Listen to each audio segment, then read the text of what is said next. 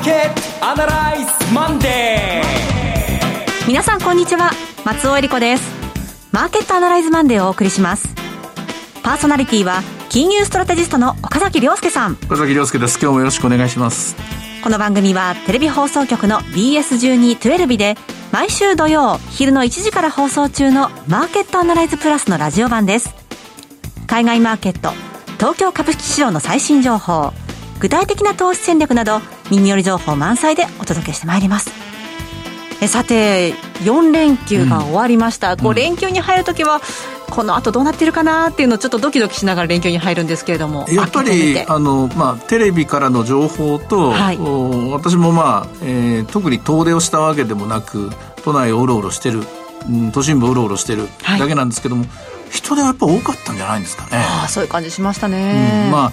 ああのテレビ中継でことさらそれを取り上げて、はい、まあ引きこもごもみたいな絵が多かったんですけれども、うん、しかし全体としてトーンは、どの方もあるいはコメンテーターの方もやっぱり暗いトーンで、ええ、うん、まあ4日間過ぎてしまったと。あまり良くなかったですね。やっぱり。GoTo キャンペーンの話も悪い最後の最後でなんかケチがついたりして。ですからもう気を取り直して早いこと、ね、8月に向けて、はい、なかなか梅雨明けないですけどねこれ、ね、そうですね。随分雨が長く続いてますけれどもね。梅雨明け宣言ないらしいですねこれ。8月の幾日かまでこのまま続くと。なんだかイレギュラーなことが本当に多い2020年だなという印象ですけどね。そんな感じですね。ね。でその連休の間なんですが結構米中の方が動いてるなっていう感じがします、うん、今回の米中の話はもういきなりその話をすると私はえって驚きました。あの、はい、国務長官ポンペオさんの、ええ。演説ですけど、まあ、皆さんもテレビで放送されてたのを見た方とか新聞でえー、いくつ23日23日でしたっけね。ええー、まあ後で本当かなと思っていくつも確かめてみたんですけども何に驚いたかっていうと習近平国家主席、はい、習近平が悪いんだっていうピンポイントでですね名指しでこれ初めてだと思うんですけどね今まで漠然と中国がとかあるいは中国共産党中国共産主義がとか全体主義がっていうえその法人格というのかな全体というか漠然とした敵みたいなことだったんですけど今回名指しでこの人がっていう固有名詞で、あの問題点を挙げたんですね。これは今までとは違う作戦が始まったと解釈すべきであって、はい、でその後例のヒューストンの閉鎖ですよね。がありましたから何か始まったんだろうなと。えー習近平さんを標的とした何か戦略が始まってるのだろうじゃないかなっていう気がしてしょうがないです私いやちょっとどんなふうになってくるのか、うん、この後じっくりまたお聞かせください、はいこの番組は株三六五の豊か商事の提供でお送りします。今週のストラテジー。のコーナーでは今週の展望についてお話しいただきます。今週は早いもんでもう7月も最後の週になってしまいました。はい、週末にかけて重要な経済指標が目白押し、アメリカでは FOMC があって、まあ何もないとは思うんですけれども、えー、あと GDP の発表、さらに日本では31日あたりですかね、決算がドカドカドカっと出てきます。そうですね。で、えー、もうラジオをお聞きの皆さんはもうえー、1ヶ月半ぐらいずっと言い続けた、もう2ヶ月になりますかね。シートベルト締めたままで、本当にもう苦しくてしょうがないかもしれませんけども、少なくとも、えー、私の意見としては、ポジションはステイホーム的に、はい、やっぱりこれ、私は2万3000あっさりと上抜くというような、えー、そういう楽観シナリオにはどうしてもなれませんと。むしろ、アメリカの経済統計、経済統計といっても、形として出ているものは、えー、週間の失業保険申請件数、はい、これじりじりとまた上がってきました。失業保険申請件数ベースのえー、こちらを、いや、失業保険プログラムで見た失業率は、やっぱり11%超えてますから、未だに。これは次の雇用統計、えー、心配の、えー、材料が残ります。で、それからガソリンの消費量です。ガソリンの消費量、はい、7月の第3週目の数字が出たんですが、これ、またもう一段悪くなりました。えー、動けなくなってます、アメリカ経済は。アメリカ経済は、えー、相当ダメージがボディビロ、ボディブローのようにですね、広がりつつあるところだと思います。えー、今週もまた統計的には、若干その失望が前に、えー、まあ、さ、前倒しにって言いますかね、失望感が広がるような数字になるんじゃないかなと。結果的にアメリカ株がじりじり、えー、先週までのって言いますかね、ここまで引っ張ってきたものが、ちょっとまあ、えー、元気がなくなって、なおかつ、長期金利が下がる、アメリカの金利、あと特に実質金利ですね、物価連動国債利回りが、等を叩け下がってると。まあ、下がってるっていうのは、これはもう、相当程度長期間にわたってゼロ金利政策が続くという意味の裏返しなんですけれども、結果的に、えー、名目金利で見ても、長期金利、えー、実質金利で見ても、日本の、えー、実質金利も、えー、名目金利も高すぎるという意味で、円がやっぱり買われていく。円高が進んでいく。まだ105円だから大丈夫とだとかですね、えー、この間の101円までは大丈夫とか、みんな思ってるかもしれませんが、これ相当しつこい円高になると。うん、私は最後の円高になるだろうと。3年ぐらいかかると思ってるんですけれども、それが広がる。で、さらには、えー、発表された ANA の数字もそうですけども、これ大企業は相当今、あの、ギブアップしたと思いますね。ギブアップしたっていうのは、白旗宣言で今年ダメですということで、あの、株式市場関係者は日本電産の数字を見て大丈夫だと思ったかもしれませんが、あれは本流の数字ではないですからね。あの、国の根幹といいますか、えー、基幹産業的のグループっていうのは、これ相当悪い数字出してくるんじゃないかなと思います。やっぱり下ですね。えー、今週は、うん、じりじりと下値切り下げ型、という形で、えー、7月末終えるんじゃないかと、そんな風に戦略を立てています。あの、先週のアメリカの下げっていうのは何が原因だったんでしょうか？これはもういよいよ買うものがなくなったっていうわけです。はい。買うものは大きく分けて2種類あって、1つ目は、えー、アマゾンであるとか、テスラであるとか、まあ、マイクロソフトであるとか、えー、このコロナの中でも、新しいこのテレワークの中で、リモート体制の中で、将来性があるというものをここまでずんずんずんずん買ってきました。え結果的にナスダックが高値を更新していく、グロース株がどんどん買われていく。しかしこれが、ある程度もうこれ以上は無理だろうとか。あるいはまあ、えー、マイクロソフトみたいに、えー、そんな、えー、木は天までは届かないみたいな、期待しすぎたみたいなもの。あるいはテスラみたいにある意味材料で尽くし、もう大体の軌道が見えたと。ここから先株価の方は順行速度になるぞという。まあ、いずれも利益確定売りなんですけども、そういうグロース一辺倒で進んできた、そういうグループが一旦ですね、ここで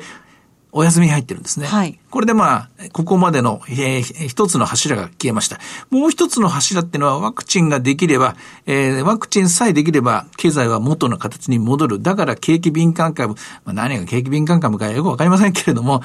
元に戻るんだっていう期待でですね、えー、グローバルに、えー、今まで売られていたもの、それこそクルーズ船から飛行機会社から何から何まで売られてたものを買い戻すんだという機運もあるにはあったんですけども、これも7月の統計がやっぱり悪くなっていると。経済は戻っていないと。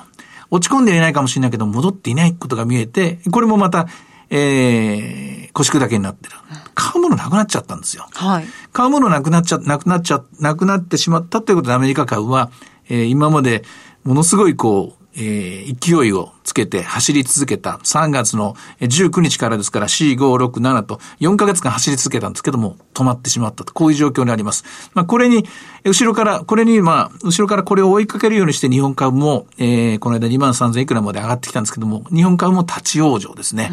うん、一旦やっぱり冷静にまあ、東京都の感染もそうですけども、日本でのこれ、えー、一時間、あの、感染の第一波の延長線上だとか、第二波来てるとかいろんな意見がありますけども、本当にこのままで大丈夫か、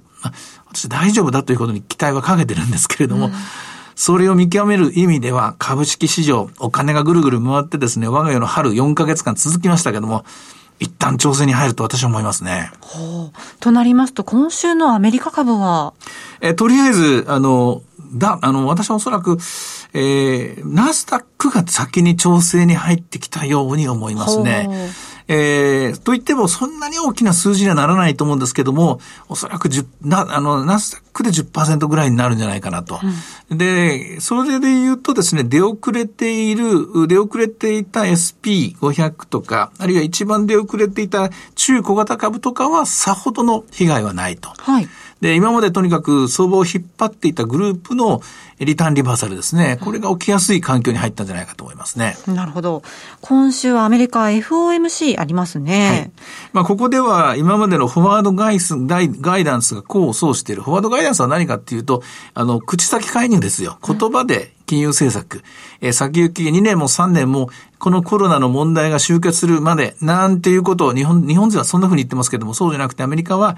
インフレ率が2%を超えてくるまで、えくしくもですね、え今週金曜日に、えー、アメリカでは6月分の PCE のデフレーターですね、コアデフレーター、えっ、と、GDP ベースのあの物価上昇率が出るんですけども、これが今、え前回 1%, 1だったんですけどもね、これが2%を超えてくるまで、うん、2%を超えてくるまでフェデラルファンドレートを上げませんというのを、これがフォワードガイダンスです。はい、その結果何が起こるかというと、えー、2%を超えてくるまでフェドファンドがゼロということは、実質政策金利が0-2ですから、マイナス2%になるということです。0-2ですから、マイナス2%に実質金利が下がるということは、これは実質価値、ドルの実質価値が下がるということですから、ドルに対して金が上がるということになります。ドルに対して金が上がる。うんはい、今までは金が上がった、金が1900だ、1800だって大騒ぎしてますけども、あの言い方をそろそろ皆さん変えませんかと。円に対して金が高いとか。ドルに対して金が高いとか、あるいは金に対して円が安すぎるとか、うん、金に対してドルが下がっているとか、こういうふうに、もはや、これだけ実質価値が通貨で、えー、紙幣に対しては価値が世界中でなくなっている現状においては、金の測り方というのは、ある通貨に対して金が高い。あるいは、金に対してイングランド、えイングランド銀行のスターリンポンドが安いとか、金に対してユーロが安いとか、こういう測り方を皆さんしませんか？そうすると金に対する見方が変わってくると思います。そういう意味では、このさっき言いました、物価が2%を超えてくるまで、フェドファンドを0%で維持するということは、実質金利をマイナス2%にさせる。つまり、ドルの価値を下げるんですって言ってるんですよね。ドルの価値を下げるということは、金が買われるというこういう理屈になります。なるほど。その金については今日ね、この後あの、福眼経済塾のエミー・イルマズさんも電話で、あの、出てくださいますので、ちょっとそちらの方でも伺ってみましょうか。はい、価格がどんどん上がってますからね。えー、さて、では、今、今日の株三六五の動き見てみましょう。えっと、今はね、22,629円です。朝方は安かったです。359円から始まって、だいたいこのあたりが今日の安値。その後、まだまだこれ全体で見ると下がってますから、今日もまた日銀の ETF、まあ、日銀の ETF もね、これ、今日、金融政策決定会合の話とか、まあ、いろいろありますけどもね、はい、まあ、今日の、まあ、意見公表がもう14、15日の開催分のが出てるんですけども、もうちょっと、イノベーティブな、はい、うん、進歩的なと言いますか、実質金利の議論とか、あるいは期待インフレ率の議論とかですね、日銀から聞きたいのとこですね。まあそう思ってるのは私だけかもしれませんが、日本銀行にはいろんな意味で、もうちょっと何かしてほしいと、こんなふうに思っています。はい。えー、ドル円は11時半の時点で105円63銭から64銭で取引されています。さて、いろいろ展望していただきました。今週末土曜日には午後1時から放送します。マーケットアナライズプラスもぜひご覧ください。また、Facebook でも随時分析レポートします。以上、今週のストラテジーでした。さてではここでプレゼントのお知らせです。毎週月曜午前11時35分から放送中のマーケットアナライズマンデーでは、パーソナリティ岡崎良介さんの最新著書、量的緩和2.0コロナ危機後の投資戦略を抽選で5名様にプレゼントいたします。岡崎さん、本のプレゼントということですが、こちらの内容を教えてください。はい。あの、ありがとうございます。応募が来てるみたいで、まだ締め切りじゃないので今日もご紹介します。え、書いたのはこれ電子書籍で書いて5月の、えー、っと、例の緊急事態宣言解除させると、あの、されたところでですね、電子書籍で出した本なんですけども、それを、あの、一部の方から、あの、電子書籍じゃなくて、ハードの、ちゃんとした本で、えー、読みたいっていう方があったので、わかりましたということで、本を自費出版しました。はい。で、自費出版して、自費出版ですから、何千部もとか何万部も吸ってるわけじゃないんですけれども、えー、まだ100部ぐらい、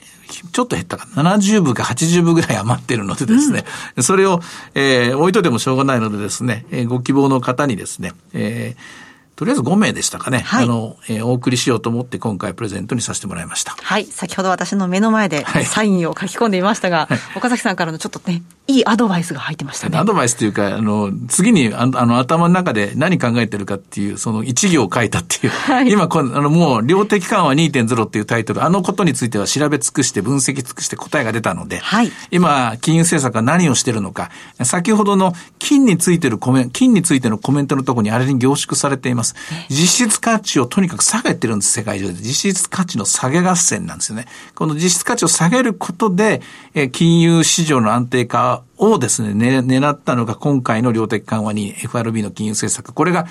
えー守備よく功を奏したということなんですが、肝心の経済の方は、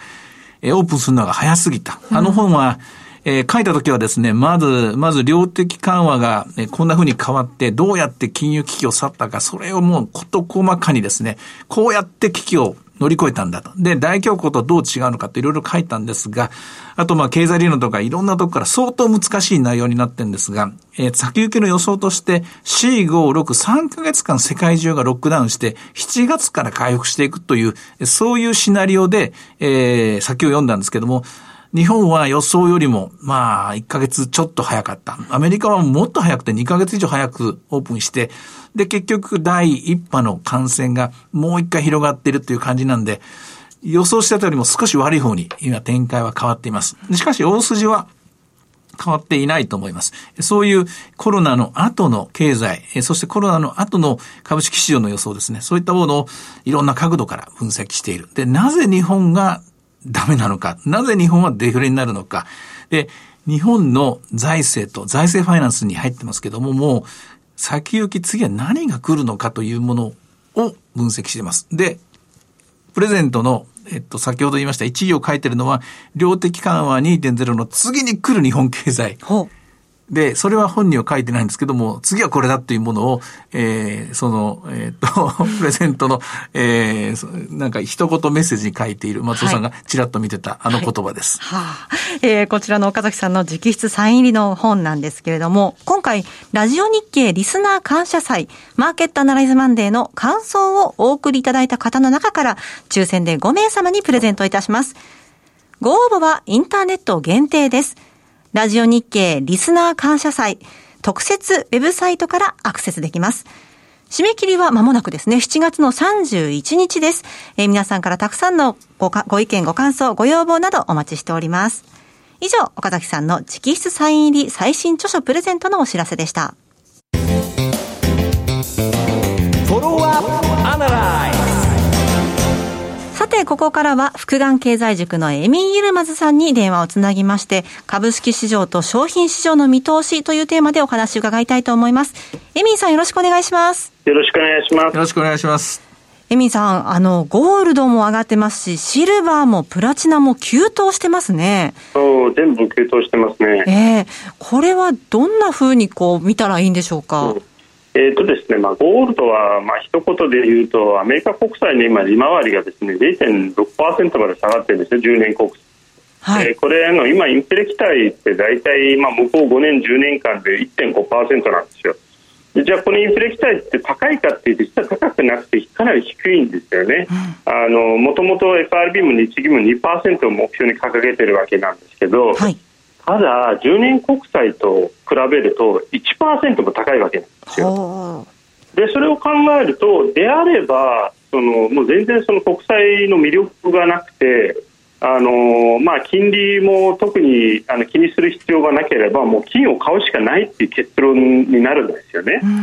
でこれが一つ目。はい。でもう一つはですね実はあの金をベースにした ETF、まあ、これはあの銀に関しても言えるんですけど金の方が大きくて例えば金の、まあ、ETF が今年前半だけでですねええ全世界的に4兆円ぐらい資金が新しい資金が入ってるんですね。はあ。うん、でこれはそのいわゆる個人のお金個人マネーで。